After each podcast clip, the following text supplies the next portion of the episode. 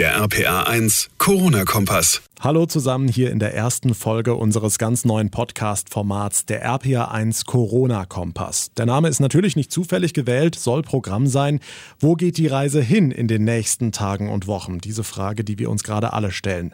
Mein Name ist John Segert, ich bin Moderator und Redakteur bei Radio RPA1 in Ludwigshafen und ich werde euch in diesen Podcast-Folgen mit vielen, vielen Infos füttern, heißt aktuelle Zahlen und Entwicklungen zum Coronavirus, welche Maßnahmen die Politik jetzt verhängt, aber finde ich an der Stelle ganz wichtig. Was bedeutet das alles jetzt für euch, für euer Leben, für eure Liebsten, für die Zukunft?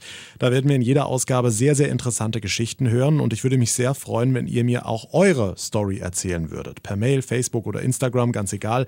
Alle Infos dazu findet ihr auf rpa1.de. In dieser Premierenausgabe heute blicken wir zuerst auf die aktuellen Zahlen natürlich aus Deutschland und aus Rheinland-Pfalz, sprechen mit einer Journalistin, die in Wissembourg oder Weißenburg lebt, also direkt an der deutsch-französischen Grenze. Und für sie gilt schon die Ausgangssperre, die für uns Stand heute noch nicht greift. Außerdem macht sich Corona bald vielleicht auch auf unserem Teller bemerkbar, Stichwort Spargel, denn der kann im Moment gar nicht geerntet werden, weil tausende Erntehelfer durch die geschlossenen Grenzen nicht zu uns kommen. Und zum Abschluss lassen wir noch jemanden zu Wort kommen, der gerade jetzt mächtig Gutes tut und hunderte Törtchen für alle gebacken hat, die unser Land gerade am Laufen halten. Und wir starten direkt mit den brandaktuellen Zahlen vom rheinland-pfälzischen Gesundheitsministerium und dem ersten Todesfall im Land. Eine 84-jährige Frau aus dem Westerwaldkreis ist an den Folgen des Coronavirus gestorben. Sie war laut den Angaben in kritischem Zustand in Bad Ems in die Klinik eingeliefert worden und ist dort nach kurzer Zeit auf der Intensivstation leider verstorben. Aus der Pressemitteilung geht nicht hervor, ob sie Vorerkrankungen oder sonstige gesundheitliche Probleme hatte. Die Zahl der Infektionen im Land ist auf 749 150 insgesamt gestiegen. Gestern waren es noch 603, also innerhalb eines Tages sind 146 Neuinfektionen dazugekommen. Das ist eine ganze Menge. Die mit Abstand meisten Infektionen gibt es im Kreis Main-Koblenz mit 90. Danach kommt der Westerwaldkreis mit 42 und danach der Kreis Alzey-Worms mit 37 Infektionen. Sehr beachtliche Zahlen, die zeigen, so belastend diese ganzen Maßnahmen aktuell sind. Finanziell, gesundheitlich, nervlich, alles gar keine Frage. So immens wichtig Wichtig sind sie auch, um weitere Maßnahmen zu verhindern, wie etwa eine Ausgangssperre. Darüber diskutieren Politik und Experten ja schon seit Tagen. Andere halten sie für längst überfällig und ich persönlich glaube auch, wenn wir uns die Zahlen mal angucken, es ist nur eine Frage der Zeit, bis es auch hier soweit ist. Aber ist das böse Wort mit A wirklich so wie früher der Hausarrest als Jugendlicher? Kerstin Witte-Petit ist Redaktionschefin der Rheinpfalz am Sonntag, lebt aktuell in Wissembourg in Frankreich, direkt an der Grenze zu Deutschland also. Und Frau Witte-Petit, Sie haben seit ein paar Tagen schon die Ausgangssperre. Wie erleben Sie das alles in diesen Tagen und wie läuft das konkret in der Praxis ab? Ja, das Verrückte eigentlich ist, man erlebt äh, ganz viel Normalität und gleichzeitig natürlich auch ganz viel seltsame Dinge. Das eine ist, man setzt sich vor den Fernseher und weiß, unsere Krankenhäuser sind äh, von Südelsass bis äh, von Straßburg schon völlig voll. Äh, alle Intensivstationen sind belegt. Also man weiß, im Elsass ist es tatsächlich, würde man krank werden, alles gar nicht mehr so einfach. Äh, heute beginnen ähm, Flüge der, der Armee äh, um äh, einige Kranke auszufliegen zu anderen Krankenhäusern, weil sie vor allem im Südelsass, wo alles angefangen hat, einfach äh, nicht mehr betreut werden können. Das ist sozusagen, das ist die große Panik oder da, da, da merkt man, was hier eigentlich los ist. Wenn Sie aber auf die Straße von Weißenburg treten, dann sehen Sie kaum einen Mensch. Es gibt keinen, der irgendwelche Anzeichen von Panik oder von Unverständnis äh, zeigt, sondern alle sind einverstanden damit, wie es jetzt läuft. Und wie läuft's jetzt? Sie müssen sich ähm, beim Innenministerium ein Formular runterladen. In diesem Formular gibt es fünf Möglichkeiten, warum Sie das Haus verlassen. Und die müssen Sie ankreuzen, müssen Sie ankreuzen, warum Sie Ihr Haus verlassen und ähm, können dann mit diesem Formular und Ihrem Personalausweis rausgehen. Und es wird kontrolliert, auch in Weißenburg äh, ist eine, heute Morgen war eine Gendarmin äh, auf einem ähm, Motorrad unterwegs und hat die Leute angehalten. Ja, was sind das für Gründe? Sie haben jetzt fünf Gründe Die fünf Gründe, ja, die fünf Gründe sind äh, Weg zur Arbeit, allerdings nur, äh, wenn Sie eine Bescheinigung Ihres Arbeitgebers haben, dass äh, Heimarbeit nicht möglich ist. Der zweite Grund ist wichtige Einkäufe.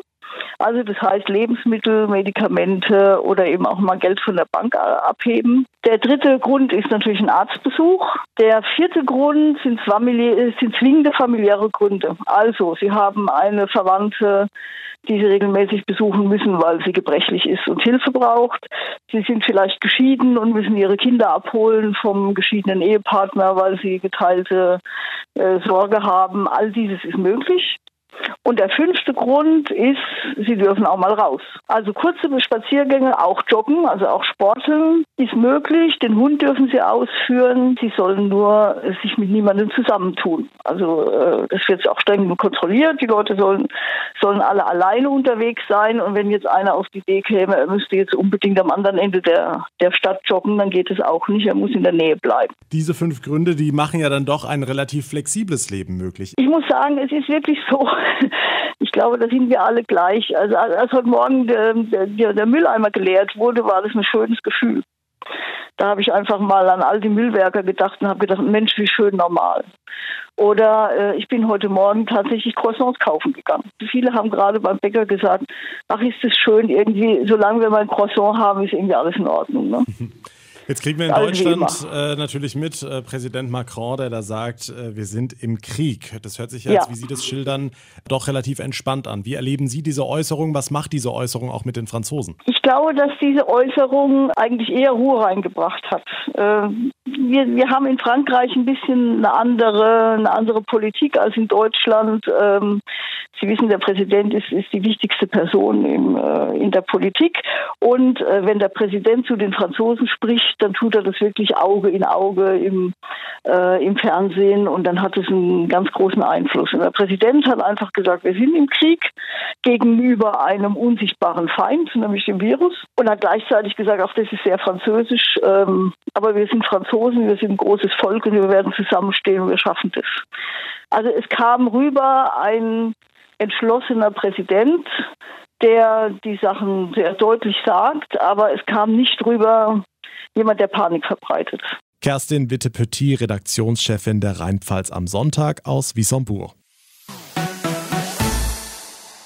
Die Ausgangssperre für uns hier in Deutschland noch Zukunftsmusik, aber es gibt auch jetzt schon eine ganze Stange reale und sehr greifbare Probleme, die wir auch alle unter anderem auf unseren Tellern merken werden. Nein, keine Sorge, die Supermarktregale sind rappelvoll, es ist genug für alle da, außer Spargel. Die Landwirte in Rheinland-Pfalz schlagen Alarm und fragen sich, wie soll ich denn meine ganzen Felder ernten, wenn gerade tausende Erntehelfer an den geschlossenen Grenzen festsitzen. Eines von etlichen Problemen, das im Vorfeld wahrscheinlich niemand auf der Kette hatte. RPA1-Kollege Thomas Stüber, wie sieht die Lösung aus? Ja, das ist eine gute Frage. Die rheinland-pfälzischen Landwirte sind langsam am Verzweifeln, denn die Lage an den Grenzen, vor allem in Rumänien, die wird sich wohl erstmal nicht ändern. Sven Schmitz, Landwirt aus Mainz-Finden. Ich habe jetzt am Sonntag die letzten aus Polen bekommen. Das hat reibungslos funktioniert. Die sind einfach über die Grenze gekommen. Ähm, gestern hieß es äh, von einem Kollegen, dass seine rumänischen Leute vor der österreichischen Grenze stehen und nicht drüber dürfen. Also es ist äh, völlig offen. War es ein Glück, die ersten Schwung äh, aus Polen. Das denke ich, dürfte noch funktionieren mit Arbeitsvertrag und so weiter. Aber Rumänien ist wirklich, wirklich spannend. Das Problem, die Landwirte sind auf die Erntehelfer angewiesen. Sie brauchen die Menschen, die auf dem Feld mit anpacken und zum Beispiel den Spargel stechen, denn der wartet nicht. Am Ende ist das ganz einfache Problem, dass äh, die Ware, sprich jetzt der Spargel, die Erdbeeren, die Süßkirschen, egal, äh, auf dem Acker erntereif sind. Wir haben alles dafür getan, dass wir sie ernten können und dann bleiben sie zum äh, gewissen Teil auf den Äckern hängen oder stehen, weil wir keine Leute haben, die sie ernten. Das ist die ganz große Gefahr.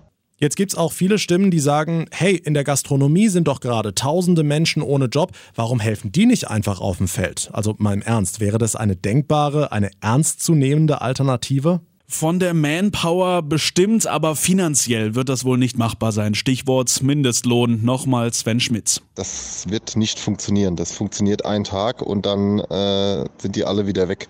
Es ist eine harte Arbeit und ähm, die will in Deutschland keiner mehr machen. Und da laufen wir auf ein Riesenproblem zu, wenn das wirklich nicht klar gelöst wird, dass die durchkommen. Damit sind die Erntehelfer aus Rumänien gemeint. Sollte es keine Regelung geben, dann geht's für die Landwirte in Rheinland-Pfalz in den kommenden Wochen nicht nur um die Ernte. Da geht es ums Überleben am Ende, ganz klar. Und auch in den nächsten vier Wochen ums Überleben. Tja, und wenn wir uns die Megastaus an den Grenzen angucken, ist da wohl vorerst keine Entspannung in Sicht. Thomas Stüber, vielen Dank.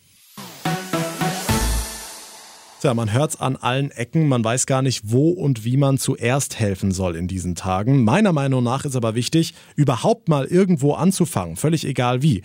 Das hat sich auch Christian Fritzen so gedacht. Er ist Chef der Törtchenfabrik in Trier und hat sich für alle, die jetzt gerade mit 300 Prozent und mehr arbeiten, was wirklich sehr Schönes einfallen lassen. Herr Fritzen, was haben Sie gemacht? Wir haben äh, 1300 Törtchen gebacken heute Morgen, haben die in Sechser- und Zehner-Kartons verpackt und dann hat eine Mitarbeiterin, die eine schöne Handschrift hat, hat da drauf geschrieben, wir wollten euch mal Danke sagen und haben die dann verteilt. Hm, was war für Sie denn die Initialzündung für diese großherzige Aktion? Also wann haben Sie sich gesagt, da muss jetzt mal endlich Danke gesagt werden? Nachdem ich gestern einkaufen gegangen bin und äh, gesehen habe, wie mit den Verkäufern umgegangen wird, dass sich beschwert worden ist, dass der Krankenwagen da steht, in dem Moment habe ich gedacht, hm, die Leute, die da, da für uns arbeiten, die jetzt dafür sorgen, dass jeder von uns äh, versorgt ist, dass jeder von uns äh, medizinisch versorgt ist, für die muss auch mal jemand äh, da sein und Danke sagen. Wie sehen denn die Reaktionen aus? Da kommen doch bestimmt Dutzende Dankes zurück, oder? Ich bin gar nicht der Mensch, der gerne ein Dankeschön annimmt oder und ich war total erstaunt und auch gerührt, dass Leute und, äh, Krankenschwestern hier angerufen haben bei uns und gesagt haben, danke, dass ihr an uns denkt. Und wo ich gesagt habe, mir wollten ja eigentlich Danke sagen und nicht äh, ein Dankeschön zurückbekommen. Christian Fritzen aus Trier backt mal eben 1300 kostenlose Törtchen. Ein gut betuchtes Pärchen in den USA hat einem Restaurant mal 9400 Dollar Trinkgeld locker gemacht, hat auf die Rechnung geschrieben, nehmt das Trinkgeld, um euch für die nächsten paar Wochen über Wasser zu halten. Aber wirklich, es tun auch ganz, ganz kleine Gesten. Bundesgesundheitsminister Spahn hat das so formuliert. Schenken Sie dem Verkäufer, der Verkäuferin im Supermarkt, in der Drogerie vielleicht einfach mal ein Lächeln. Oder dem Lkw-Fahrer, der mithilft, dass wir alle gut versorgt sind, einen freundlichen Wink. Und schenken Sie vor allem all denjenigen, die gerade unter starkem Stress arbeiten, ihre Geduld und ihre Mithilfe. Und mit diesen schönen Worten kommen wir zum Ende. Das war der RPA1 Corona Kompass, Folge 1 unseres neuen Podcasts. Mein Name ist John Segert. Ich hoffe, es hat euch gefallen. Wenn ja, hinterlasst gerne euer Feedback bei der Plattform, über die ihr uns gerade hört. Oder schreibt mir über meine Facebook-Seite RPA1John oder einfach eine Mail ins Studio. Alle Infos findet ihr auf rpa1.de. Ich freue mich auf die kommenden Folgen, dann auch wieder mit einer geballten Ladung Informationen und auch vieler, vieler interessanter und zum Teil bewegender Geschichten. Also schaltet wieder ein. Bis dahin eine gute Zeit und vor allem bleibt gesund. Der RPA 1 Corona-Kompass.